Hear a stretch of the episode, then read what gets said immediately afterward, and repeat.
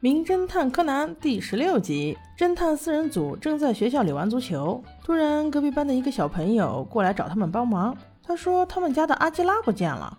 阿基拉是个什么东西？除柯南以外的三人组特别来劲，一看到那个小朋友拿的照片，哇，原来是只猫啊！突然间就不想找了。小朋友说：“我给你们一人十块钱。”他们三个听而不闻，可能觉得太少了吧。正当小朋友失望而归时，顺道说了一句。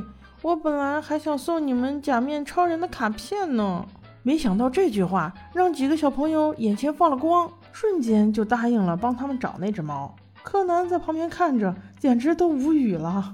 放学后，他们在路上拿着照片找了很久都没有找到，柯南便问：“你家这只猫有什么特点吗？”那个小朋友连忙说：“有的，有的，它的叫声和别的猫不一样，是这样的。”喵喵。他刚一学完。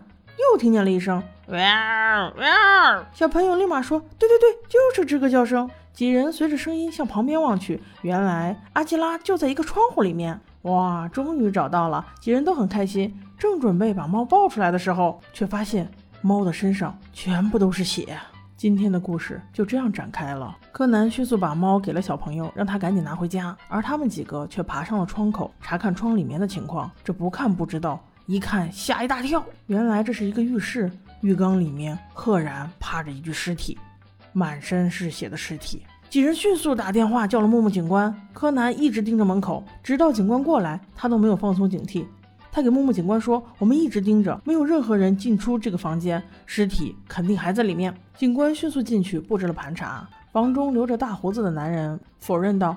我的房里怎么可能有尸体？你们随便查，不要打扰我写作就行了。于是便上了二楼，再没了动静。一段时间后，警察一无所获，也没有查到尸体，包括几个小朋友指的浴室中都没有任何血迹。柯南觉得很奇怪，这怎么可能？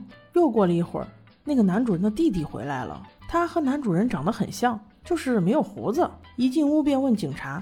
这是我家出了什么事情？您找什么呢？木木警官把前后原因说了一下，这弟弟却说：“你们找吧，反正不要打扰我哥哥就行。”说话间，元太不小心打破了一个花瓶。楼上突然传来：“你们能不能安静点儿，不要打扰我休息？”哥哥的声音。弟弟略显尴尬地说：“我哥哥在写作时脾气不太好，我上去看看他。”包括木木警官在内，都一起上了二楼。推开门一看，那哥哥并没有在写作，反而是坐在椅子上面看电视。貌似还睡着了，对大家的话不闻不问。柯南觉得很奇怪，刚才你不是还是很凶吗？现在怎么这么快就睡着了？还没来得及细细盘问，木木警官就把他拽了出去，生气地对四个小朋友们说：“就知道是你们恶作剧，要不是上次意大利犯罪团伙的事儿，我才不会相信你们呢。这次我原谅你们，下次不能再这样了。我先走了。”尽管四个小朋友还是极力解释。但是木木警官还是走了，因为他确实一无所获。柯南可不是轻易放弃的性格，你不查我自己查。到了晚上，他正准备自己爬进那栋屋子，结果却发现另外三小只也跟着他。他问：“你们怎么在这里？”另外三小只却说：“你怎么在这里？你为什么行动都不带上我们？真是不够意思。”柯南无奈，只得说：“你们就在这等着吧，我自己进去。”那三小只领命同意了。柯南正要进去，光彦却说：“那个叔叔很奇怪。”下午他就那样坐着，到现在他还那样坐着睡，他不累吗？只一句话就让柯南眼前一亮，能够做到一直坐那儿保持一个动作不动，而且不累的，只有尸体。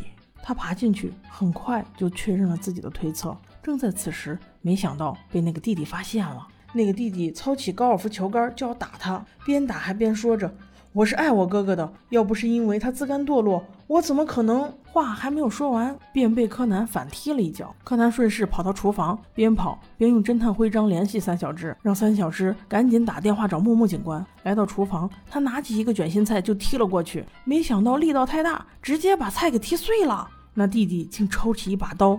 这节奏是要灭了柯南的口啊！但是他不知道的是，他面前这个可不是普通的小孩子。另外三小只赶紧联系了木木警官，用侦探徽章让木木警官听到了那个弟弟的话。那弟弟说：“我是崇拜哥哥的，我哥哥原来可是一个厉害的作家，可是他近几年自甘堕落，整天像个寄生虫一样的住在我家里，我实在是忍不下去了，我要杀了他，我要取代他。”这些话让木木警官警惕了起来，迅速赶往了现场。柯南倒也不负众望，很快他找到了一个暖水壶，又一个闪身，飞天一脚，暖水壶出现在了凶手的脸上。任你凶手再凶残，也是敌不过被小看了的小孩啊！